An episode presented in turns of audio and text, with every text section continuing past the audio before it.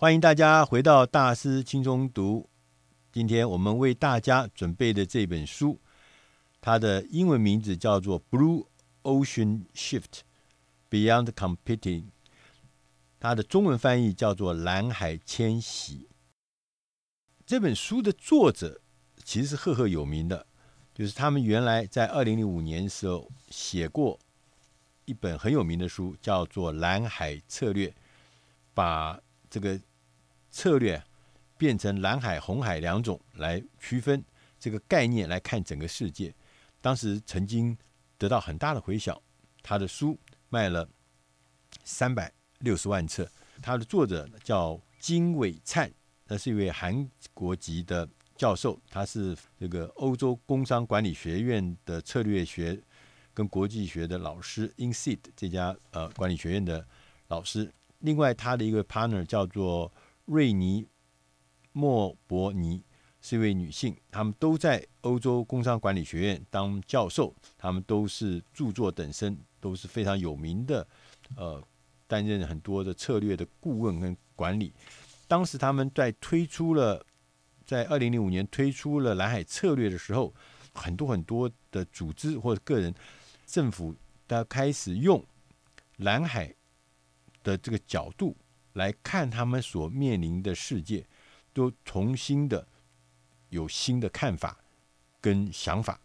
所以，当我们在竞争的世界里面，我们突然说：“哦，原来除了有红海之外，我们其实可以目光看看，可以找到自己产业的新蓝海在哪里。”但是，经过这十多年的这个实践、实物操作之后，大家会发现，我们从认识蓝海策略的 What，转向呢实物操作，我们就会必须进一步的来探索 How 如何的问题。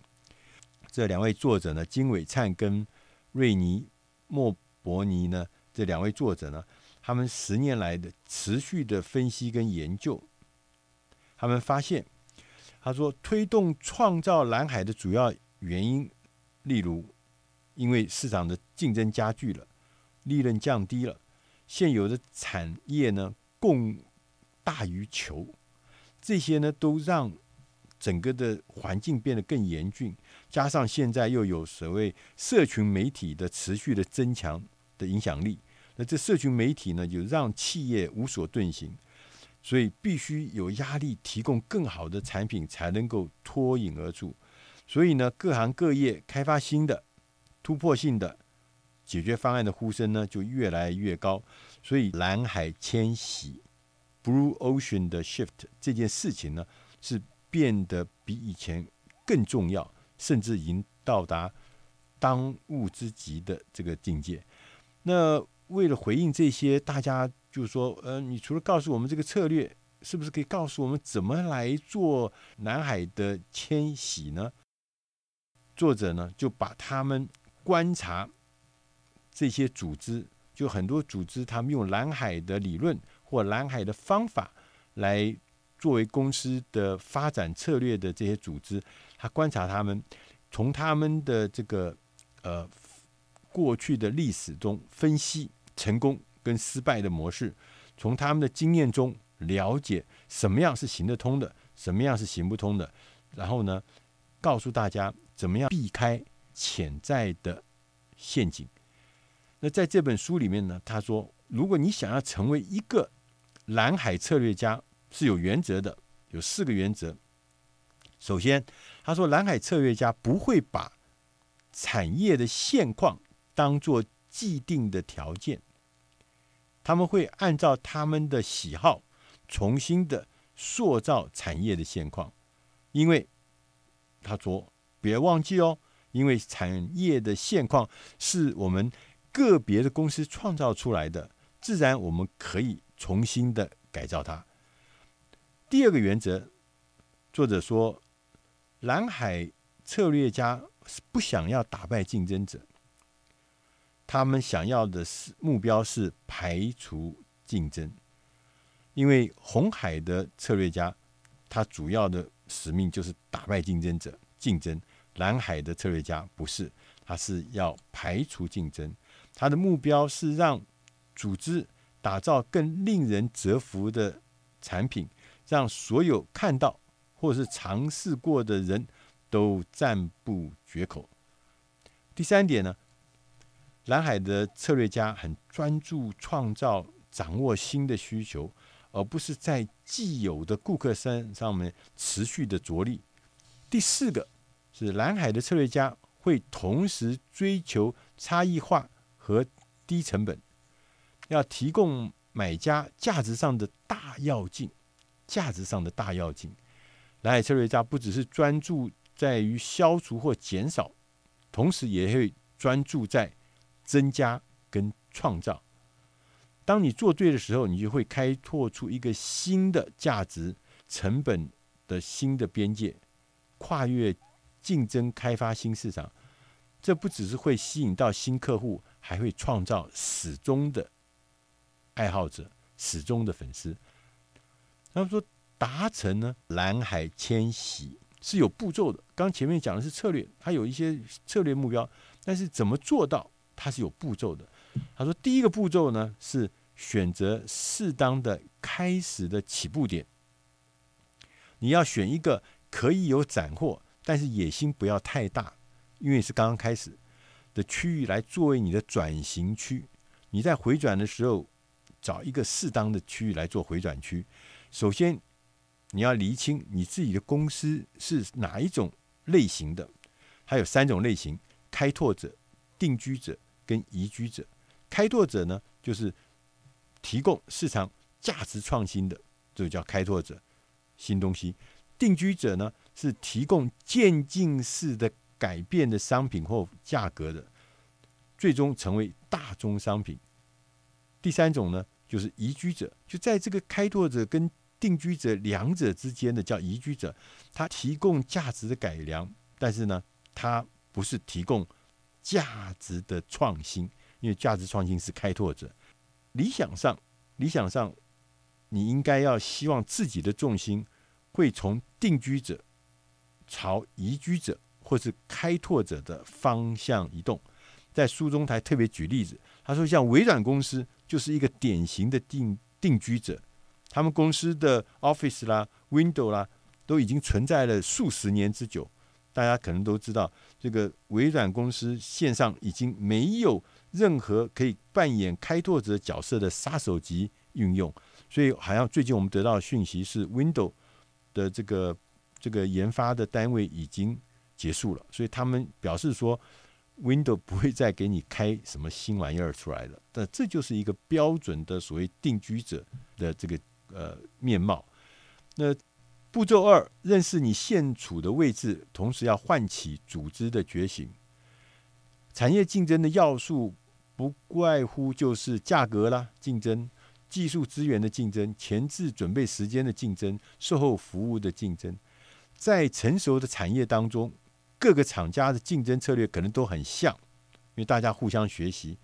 为了要达成蓝海的天喜。你必须要提出截然不同的策略组合。简言之，你必须聚焦在提供买家价值大要件，同时要借由剔除无法增加价值的项目，以降低成本，增加价值，降低成本。那他举了一个例子，就是说，譬如说募款单位很难募，因为大家常常一天到晚在募款，就觉得头很痛。就英国呢，有一个叫做喜剧救助。组织，他呢就采取一个不一样的策略，他不一天到晚都来给你募款，他是每两年募一次。那每一次募的时候，他发起一个叫做“红鼻子 ”（Red Nose Day），就红鼻子日这一天呢，大家来用搞怪的方法呢来募款。这个活动日的时候，大家就很开心的来募得善款。譬如说，他就找了很多名人。他们在很多地方戴上的这个电视上面啊、节目上面啊，或者会场戴上那红色的鼻子，小丑用那红鼻子，然后呢，大家一起来开心的来搞笑。但是呢，在搞笑的背后，大家很开心的来捐钱。他说，光是那个红鼻子，一年就可以卖到数百万英镑的钱，因为大家在开心的时候，也一边募款，也丝毫不会觉得好像被割了一块肉的感觉。第三个步骤是想象你能达到的目的地，找出值得解决的问题。我们通常在买购买商品的时候，然后买一个服务的时候呢，它会有六个阶段，分别是购买、送达、使用、加购、维护跟使用后的处置。我们必须要从这六个阶段中发生在客户身上有没有痛点啊？譬如说不好买，或者送达不好送，或者使用起来不方便。了解买家对价值受限的情况，你就会开展你的蓝海机会。第四个是步骤是想清楚要如何抵达目的地，创造新的市场空间。你可以朝四个方向去思考。会帮助你提出兼具差异化、低成本的解决方案。这四个步骤就是消除、减少、增加跟创造。哪些元素是大家认为是理所当然的竞争元素，但完全可以消除的，把找出来。为了降低成本，哪些元素应该减少到远低于产业标准的？你要。找出这样东西，然后把它减少。为了实现差异化，哪些元素应该增加到远高于产业标准之上的，就是增加。哪些元素提供未曾提供但应该创造的元素，以前没有的，创造出来加进去。所以，不管是消除、减少、增加、创造，这都是帮助你抵达目的地、创造新市场空间的方法。最后呢，他也告诉我们，跨出脚步，推动蓝海策略。他说，在公司里面，你可以举办一个叫蓝海博览会，针对不同的方案发表简报，大家一起来票选。在这书的最后，他提醒我们，他说，我们抱持蓝海策略的人，是想要做的是市场创造；抱持红海策略的人，想的是市场竞争。他说：“蓝海的迁徙呢，是一种有系统的过程，让你的组织从流血竞争的割喉战市场，往开阔的蓝海前进，也就是没有竞争的新市场。”以上这本书是出自大师轻松读第六百六十九期《蓝海迁徙：远离市场竞争》。进入市场创造的五个步骤，希望你会喜欢，谢谢。